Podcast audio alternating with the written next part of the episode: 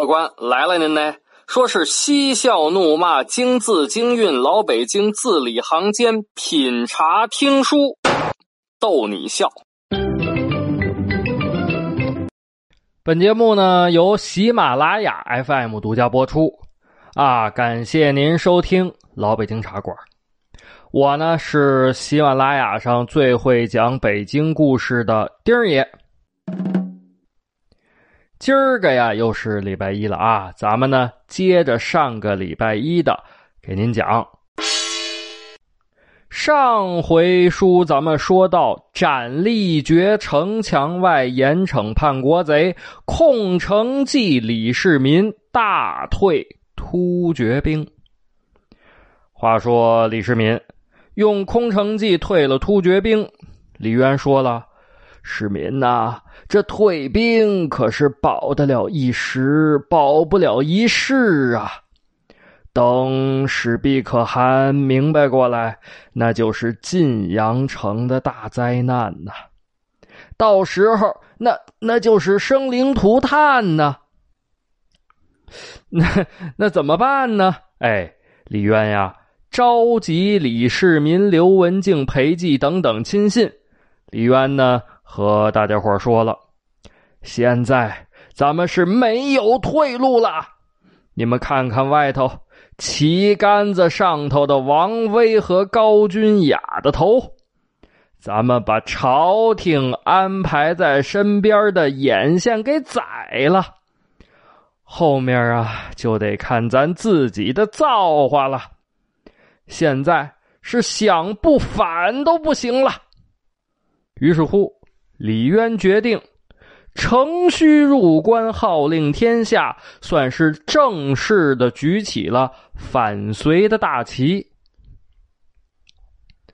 但是呢，李渊对这个史毕可汗可不放心啊，因为呢，他入关是入关呢，如果史毕可汗趁机在后面给你后路，咔嚓给你切断了，这这。这这就麻烦了哈，那怎么办呢？李渊呀，有点犯难了。如果史毕可汗回过味儿来，前头有隋朝军队，撇和后头有突厥的军队，这就是两面夹攻，嗯，这就是夹板气呀。那李渊又是怎么防止史毕可汗反击的呢？嘿嘿，您别着急啊，咱们的老规矩。我呢，给您沏上一杯茶，您听我慢慢的白话。说是李渊起兵反隋，但是呢，如果处于两线作战，腹背受敌，那很快就呃就玩完了哈。所以呢，必须得想办法。这个时候啊，李渊安排人笔墨伺候。不大会儿功夫，有人啊搬过来条案，然后研得了墨。李渊站在条案之前，手捻虚然，思索半晌。嗯嗯，然后伸出手抓起笔来，填饱了笔，刷刷点点点点刷刷，干嘛呀？给这个东突厥的史毕可汗写信。啊，信是这么写的：“何所闻而来？何所见而去？自去自来，岂非天所为也？我知天意，故不浅追；汝知天意，亦须同我。当今隋国丧乱，苍生穷困，若不救济，终为上天所责。我今大举义兵。”欲宁天下，远迎主上还，共突厥和亲，更以开皇之时，岂非好事？且今日陛下虽失可汗之意，可汗宁忘高祖之恩也。若能从我，不侵百姓，征伐所得，子女御锦，皆可汗有之。必以路远，不能深入。剑与合通，坐受宝丸，不劳兵马，亦任可汗。一二便宜，任重取之。哎，写的文绉绉啊！写完之后封好了，找刘文静来干什么呀？安排刘文静，你去把这封信呢，连同这些个礼物啊，都备好了，送给史必可汗。刘文静呢，这就是本地人啊，本地人然后做的本地的官所以对于突厥的行踪非常的了解。按照礼单装好了，哎呦，满满五辆大车呀！然后呢，驾就出发了。啊，在五天之后，来到了东突厥集结的城镇。大老远一看就知道啊，城镇上悬挂着史必可汗的大旗，外头呢有突厥的士兵把守。突厥军队呢也知道，一看哦，这是汉人。但是呢，呃，作为商人和老百姓，其实呢，汉人和突厥人在这种混居的地区，也经常的有生意上或者贸易上的往来，所以呢，也没有人上来阻拦。可是刘文静的目的。他不仅仅是顺利通行啊，而是给这个史必可汗得送大礼呀。所以呢，啊，带着随从啊，懂突厥话的人和守城的突厥士兵说啊，啊，那意思啊，就是我们是给史必可汗送礼物的。这儿呢，有五大车的礼物，都是送给咱史必可汗的。啊，这个。嗯，其实呢，要是个小礼物啊，什么字画啊、项链啊、呃，小小小小杯子啊、小盘子啊，啊，那估计史毕可汗也看不上。这士兵一看，好家伙，五大车满满登登，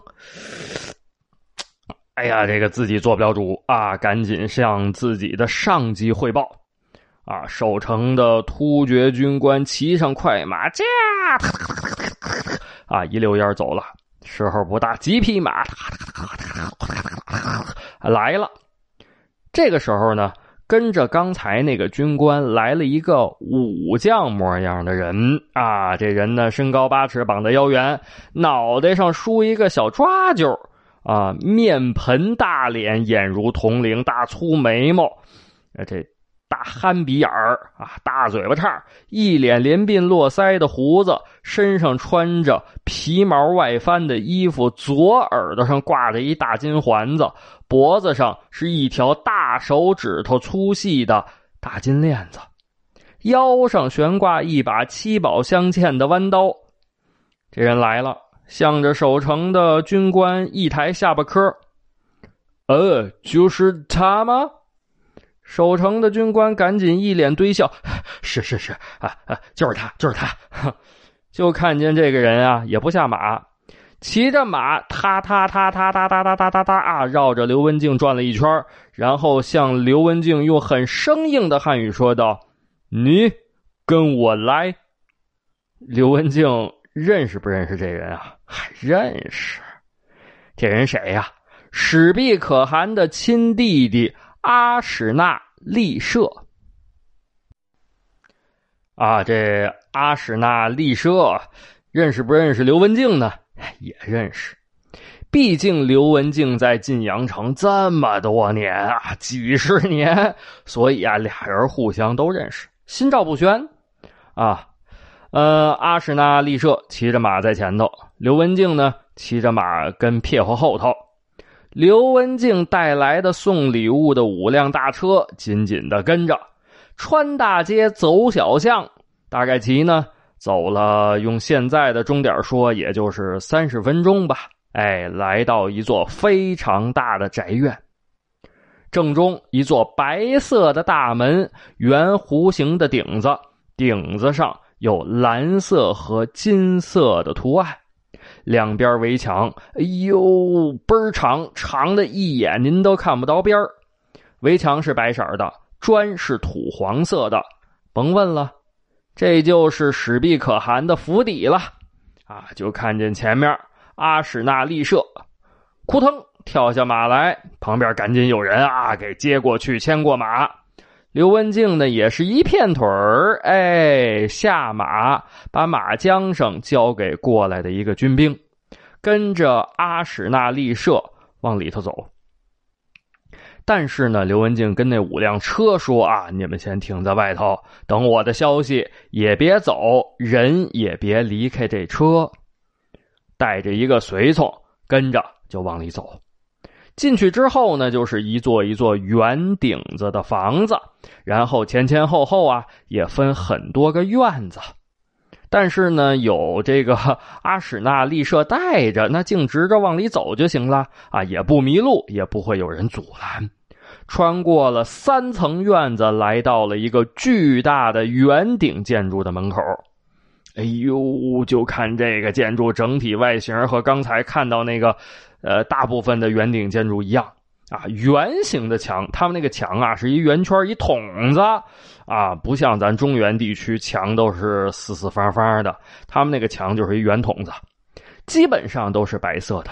啊，然后呢，一个圆形的大顶子，好像一个倒着扣过来的锅，但是这个顶子呢以白色为主，上面呢有蓝色和金漆描绘的花纹。这个正门啊，不像中原地区是对开门或者四开门，要么八开门，他们这个正门呢就是一个呃长方形的门。然后呢，用厚重的门帘子挡着，这个门帘子上啊敲着很多的铜钉子。门帘子呢，也是以这个红色啊，就是这个呃猪血色啊，这个这个颜色，当然人家不是猪血哈啊，就是基本是这个颜色为主。上面呢是黄色和蓝色，还有绘制的一些精美的呃图腾文案。总体来讲，就像现在布置精美的蒙古包，但是呢，呃，是那个呃特大号、特大号、特大号的蒙古包，比您见过的还得大出好几圈来到最大的这个房子之前啊，有人进去通禀，不得一会儿，这个门帘子哎吧嗒撩开了。阿史那丽舍一抬手说道：“嗯，请。”刘文静也甭客气了。啊，点了点头，含笑往里走。啊，这个房子呀，里头是毛毡铺地，而且呢，毛毡上编织着非常复杂的图腾文案。以屋子的中心为圆心，毛毡铺了里外两层。里层是蓝色底白色图案，外层是红色底黄色图案。中间位置摆着一张大桌子，桌子后面盘腿坐着一个人。这个人呢，看刘文静他们进来了啊，很从容的站起身来。哎呦，这一站起来，这人身高九尺挂零。长得相貌凶恶，身体魁伟，五的三粗，手一伸跟蒲扇似的，两只脚就跟两只旱船一样，胳膊就像那个房领子，大腿就跟房驼一样，穿着又肥又大的藏红色衣裤，腰里头系着牛皮板带，板带上镶嵌着松石玛瑙金银饰物，脑袋瓜子剃的是锃明瓦亮，头顶儿有一撮小头发。脸就跟一张铜锣一样，满脸都是大疙瘩，大疙瘩套着小疙瘩，小疙瘩又有大疙瘩。这张脸，哎呦，疙疙瘩瘩，有黑有黑，黑里头透着亮，亮里头透着红。两道九转狮子朱砂眉，飞通两鬓，一对大环眼往外鼓鼓着，秤砣的鼻子，鲶鱼嘴，挺厚的嘴唇子，也是一脸的连鬓络腮胡。太阳穴努着，瞳孔之中放出两道光芒。看这年纪呢，哎，四十五六岁能说汉语。呃，虽然这汉语啊听着挺别扭，但是声音倍儿洪亮。呃，刘文静，我认识你，你是李渊的手下。这人谁呀？嘿嘿。正是东突厥首领史毕可汗。刘文静也别客气了，双手抱拳，深深鞠了一躬，说道：“ 可汗大人，在下正是刘文静，特意向大人贺喜来了。”呃，史毕可汗显得有点蒙圈，大眼珠子咕噜咕噜转了好几圈。刘文静接着说：“呀。”我主李渊有五车礼物献给大人，这是礼单。啊！说话之间，从这个袖筒里呀拿出一份文书，旁边啊有人赶紧接过去，递给史毕可汗。史毕可汗呢，哎，拿过来，打开，翻过来，调过去，看了看，嗯，看不懂，但是有人懂啊！哎，你过来，过来。旁边有翻译啊，接过李丹，一边比划着，一边这个叽里咕噜叽里咕噜说这个突厥话，啊，就是给翻译的意思啊，咱也听不懂，但是大概其的意思就是向史毕可汗介绍这个礼单的内容。就看着史毕可汗呐，一边听一边这个疙疙瘩瘩，这脸上慢慢的像是开花似的，哎，露出笑模样了。然后呢，哎，翻译模样这个人呢，收起礼单。往后一退，史毕可汗很开心。刘文静一看，嘿，行，那咱来个趁热打铁呗！赶紧又从袖子里头拿出了李渊的亲笔书信，又递了过去了。旁边的翻译这主动点吧，主动接过来交给史毕可汗。史毕可汗呢，这次连接都没接，哈，反正接了也看不懂，直接向着翻译。点头示意，翻译呢又在那儿啊叽里咕噜叽里咕噜说一通。这边跟着刘文静的随从也在刘文静的耳边用汉语啊翻译着对方翻译说的翻译过来的话，这有点绕嘴啊。翻译着对方翻译说的翻译过来的突厥语啊，感情跟着刘文静这随从也是翻译。过了不大会儿功夫，两边的翻译啊都不说话了。史毕可汗呢，一盘腿啊，扑腾坐地上了，然后一伸手对着刘文静说道：“你也坐，呃，入乡随俗吧。”啊，刘文静左右撒嘛撒嘛，这房子里头确实啊也没有椅子，你看盘腿吧，啊，一盘腿也坐地上了，但是啊，确实人家那个地上呢铺着毛毡子，哎，软软乎乎，还挺舒服。这两边都坐好了，旁边有人上来啊，给倒上奶酒。刘文静呢，开始说了：“ 可汗大人，现在隋朝百姓疾苦，民不聊生。我主李渊受到苍天授意，顺天而为，举起义旗，希望平息中原地区的战乱。”想当初开皇时期，我汉人与突厥和亲，现在我主李渊也有此意。我觉得对您来说是个好事儿啊！如果您能和我主和平共处，不骚扰我百姓，我主平定中原所得的金银珠宝、美女锦缎，都会有史毕可汗您的一份儿。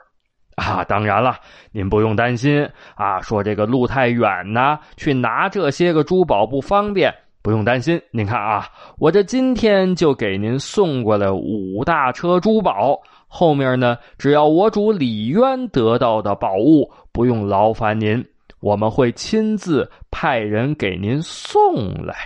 您看这多好的事儿啊！这史毕可汗听的眼睛都直了，哎呀，这一边听啊一边点头，嗯，好，嗯，是的，是的，并且呢，慢慢的啊，这个得意的表情就在脸上都绽开了花了。但是旁边的阿史那利舍突然大吼一声：“嗯，你该死的汉人，胆敢用计谋！”害我家大汗！哎呦，好家伙！刘文静这心里头机灵一下子。谁都知道，史毕可汗这弟弟那一瞪眼珠子就得宰人呐。哎呀，那究竟阿史那利舍对刘文静做了什么了呢？刘文静又能不能化险为夷呢？啊，由于时间的关系，咱们今儿个就讲不了了啊。没关系，别着急，下个礼拜一啊，咱们接着这个给您往下讲，您可一准来啊。